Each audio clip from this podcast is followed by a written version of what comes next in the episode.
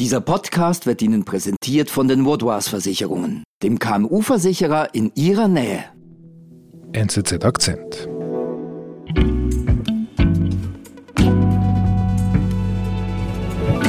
Sehr geehrte Damen und Herren, die Energieversorgung beschäftigt uns alle. Wir wissen, wie angespannt die Situation ist. Es ist Mittwoch, der 31. August. Es ist eine große Medienkonferenz des Bundesrats. Die Schweizer Energieministerin Simonetta Sommaruga spricht. Auch der Wirtschaftsminister Guy Parmelin ist da. Die Situation ist ernst. Sommaruga spricht von einer angespannten Situation. Seit Russland den Gashahn zugedreht hat, ist die Versorgung unsicher geworden. Russland hat den Gashahn zugedreht. Man dürfe jetzt keine Energie verschwenden, weil sonst im äußersten Fall könnte es Konsequenzen geben, könnten Maßnahmen angeordnet werden, zum Beispiel, dass es verboten wäre, Innenräume auf über 19 Grad zu heizen. Mhm. Verboten. Verboten. Mhm. Mit Strafandrohung. Okay. Der Bundesrat setzt deshalb alles daran, einen Engpass möglichst zu verhindern. Aber es ist noch nicht so weit. Erst einmal geht es darum, die Bevölkerung zu sensibilisieren mit einer Plakatkampagne. Darauf, auf diesen Plakaten gibt es Tipps zum Energiesparen, konkret zum Beispiel die Heizung runterdrehen, Deckel auf den Kochtopf, duschen statt baden und so weiter. Hm, also eine klassische Sensibilisierungskampagne. Genau, man hofft auf den guten Willen der Bevölkerung, dass die da mitmachen und selbst etwas tun. Also packen wir das an, damit wir möglichst gut durch den Winter kommen. Und dann? Ein paar Tage später, dann am 2. Septemberwochenende, taucht noch ein zweites Plakat auf, ebenfalls im Namen der Schweizer Regierung. Aber dieses Plakat kommt aus Russland. Ein Plakat aus Russland im Namen der Schweizer Regierung sorgt für viel Verwirrung. Was hinter dieser Kampagne steckt, besprechen wir mit unserem Technologieredaktor Lukas Mäder.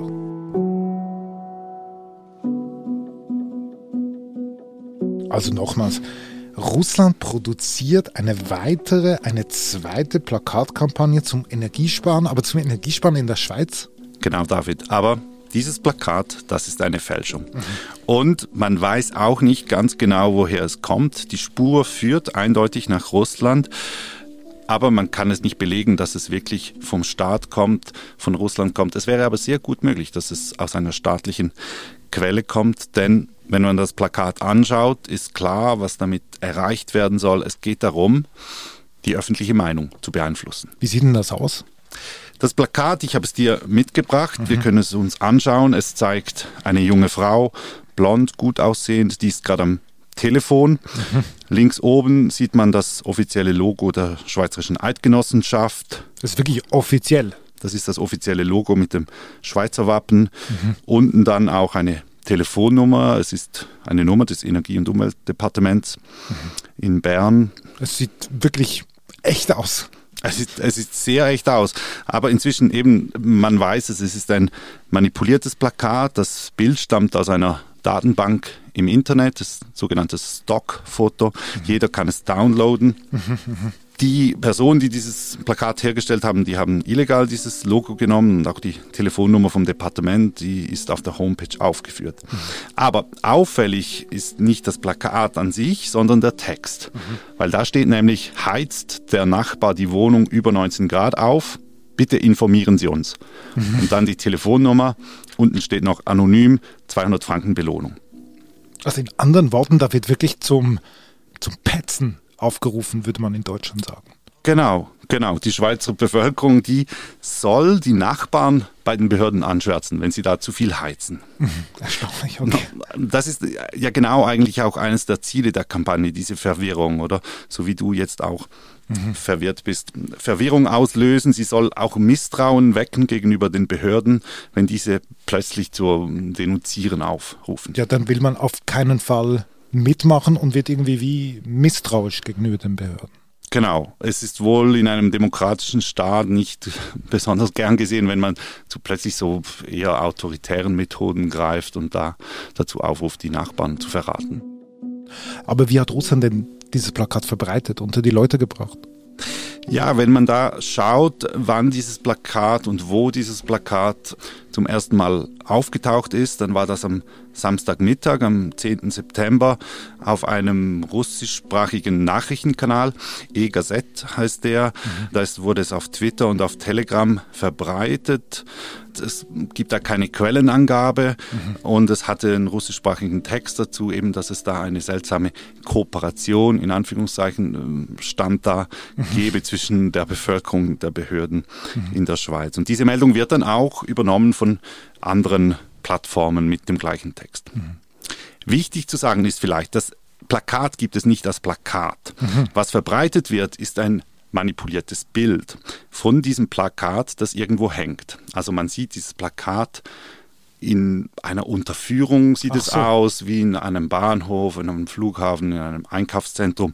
Man sieht im Hintergrund ein bisschen Wand, man sieht noch, wie sich das Licht spiegelt von mhm. irgendeiner Deckenbeleuchtung auf diesem Plakat und auch dieses Bild, dieser Hintergrund, diese Umgebung stammt aus dem Internet. Auch das ist aus einer Bilddatenbank, mhm.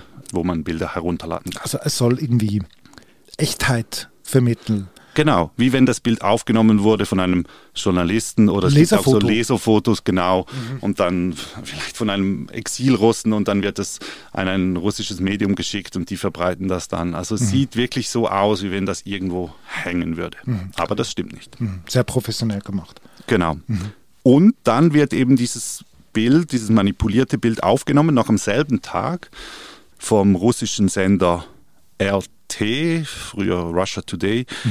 Den kennen wir gut, Ausland. Auslandssender, auch bekannt dafür, eben ähm, Propaganda. Propaganda, teilweise Falschmeldungen sogar zu verbreiten. Und die posten diese Meldung auf ihrem russischsprachigen Telegram-Kanal. Mhm. Und dort wird es dann weiter übernommen, unter anderem von der staatlichen Nachrichtenagentur von Weißrussland, mhm. Belta, oder auch von einer Nachrichtenplattform Rambler.ru, die ziemlich groß ist. Mhm. Und später sogar dann von der großen Boulevardzeitung Moskowski Komsomolje. Aber dieses Bild, das äh, geht dann sozusagen viral von, von diesen russischsprachigen Quellen aus.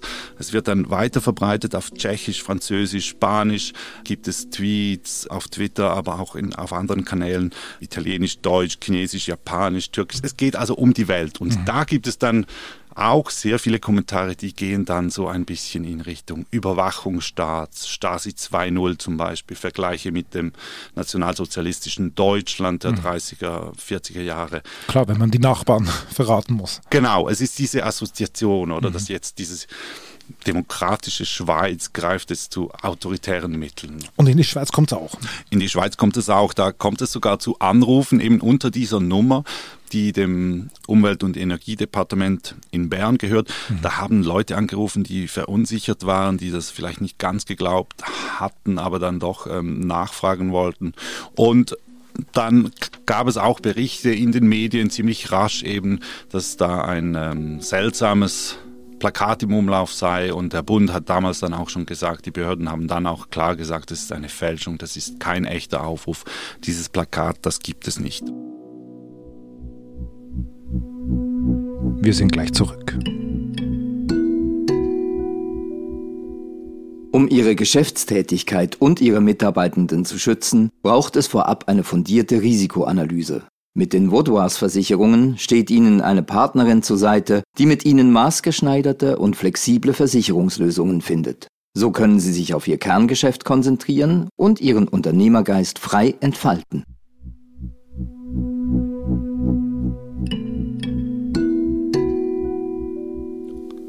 Und für dich ist klar, also dahinter muss Russland stecken. Ja, für mich ist ziemlich klar, dass eine russische Quelle dahinter steckt. Ob es wirklich der russische Staat ist, ist dann nochmal eine andere Frage. Mhm. Aber ja, das manipulierte Bild stammt aus Russland. Mhm. Aber eben, es ist ein Bild. Klar, manipuliert mit dem Logo, aber es wirkt irgendwie auch man kann auch sagen, es wirkt ein bisschen harmlos. Es wirkt völlig harmlos und das gehört ein bisschen auch zur Taktik, zum Vorgehen, zur Machart von solchen Desinformationskampagnen, eben, dass sie eigentlich sehr harmlos daherkommen, wie ein Witz. Man kann immer sagen, ja gut, das hat einfach jemand erstellt, ein bisschen Photoshop, Bildmanipulation ähm, und das, das ist ja keine böse Absicht dahinter, das war ja nur, mhm. das war ja nur ein Scherz. Aber ich glaube, es ist Teil von etwas Größerem. Es ist Teil einer russischen Desinformationsoperation. Das scheint mir relativ plausibel zu sein. Es ist wirklich sehr professionell gemacht und es entspricht eigentlich auch so diesem Narrativ, das mhm. Russland erzählen will. Mhm. Man muss vielleicht betonen. Ich glaube nicht, dass die Schweiz das Zielpublikum ist. Aha. Ich glaube nicht, dass es unbedingt in erster Linie darum geht, dass die Schweizer jetzt empört sind über ihre Regierung oder gar protestieren gehen, das Vertrauen verlieren. Ich glaube, in erster Linie könnte die Kampagne auf die russische Bevölkerung ausgerichtet sein, mhm. weil eben RT die Meldung auf ihrem russischen Telegram-Kanal weiter verbreitet mhm. haben, sehr rasch. Also dass mhm. man versucht in Russland selbst zu zeigen, ja, der Westen versinkt so ein bisschen im Chaos, den Regierungen gleitet die Macht, sie haben es nicht mehr unter Kontrolle der Gasmangel stürzt Westeuropa in Probleme und dass man so ein Bild vom aufziehenden Chaos in Europa probiert zu zeichnen. Mhm. Und das, das ist ein Narrativ, das Russland seit langem verbreitet, nicht erst seit Beginn des Ukraine-Kriegs. Mhm. Das ist wiederum, muss man sagen, eigentlich auch Teil einer hybriden Kriegsführung, mhm. also dass man eben Konflikte austrägt, auch unterhalb der Kriegsschwelle, dass man versucht, Wahlen zu beeinflussen. Das hat Russland nicht nur, aber zum Beispiel sehr bekannt 2016 in den USA bei den Präsidentschaftswahlen versucht.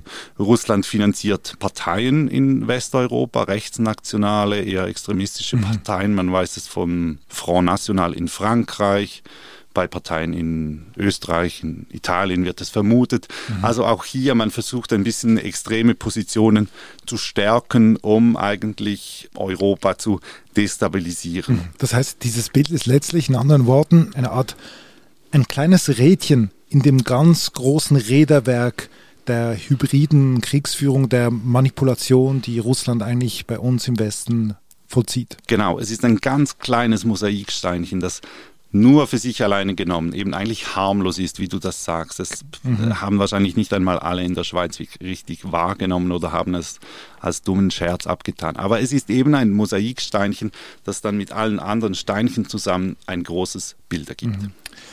Du hast selber gesagt, also 2016 damals, Clinton, Trump, war das das erste Mal, dass es auch mir recht ins Bewusstsein gekommen ist. Äh, jetzt ist es sechs Jahre später. Also was können wir als Gesellschaft gegen diese Art von Informationsoperationen denn tun?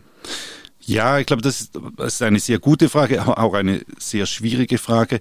Ich glaube, man muss auf ganz verschiedenen Ebenen ansetzen und ich glaube auch, wir sind uns zwar bewusster geworden, dass es solche Operationen gibt und gleichzeitig sind wir noch nicht immer ganz sensibilisiert.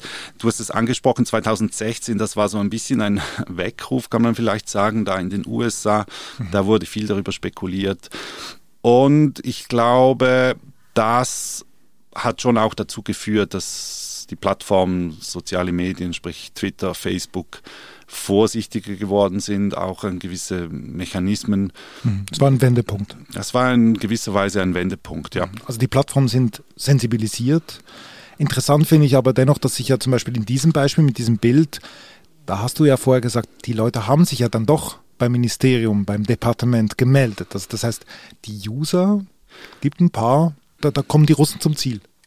Ja, ich glaube, das ist dann das Element, wo es schwieriger ist, äh, sozusagen Maßnahmen zu ergreifen. Aber ich glaube, die Gesellschaft muss sich stärker bewusst werden, dass es solche Operationen gibt und mhm. dass man das vielleicht auch schon in der Schule wirklich den Kindern beibringt. Es geht ja nicht nur äh, russische Desinformation.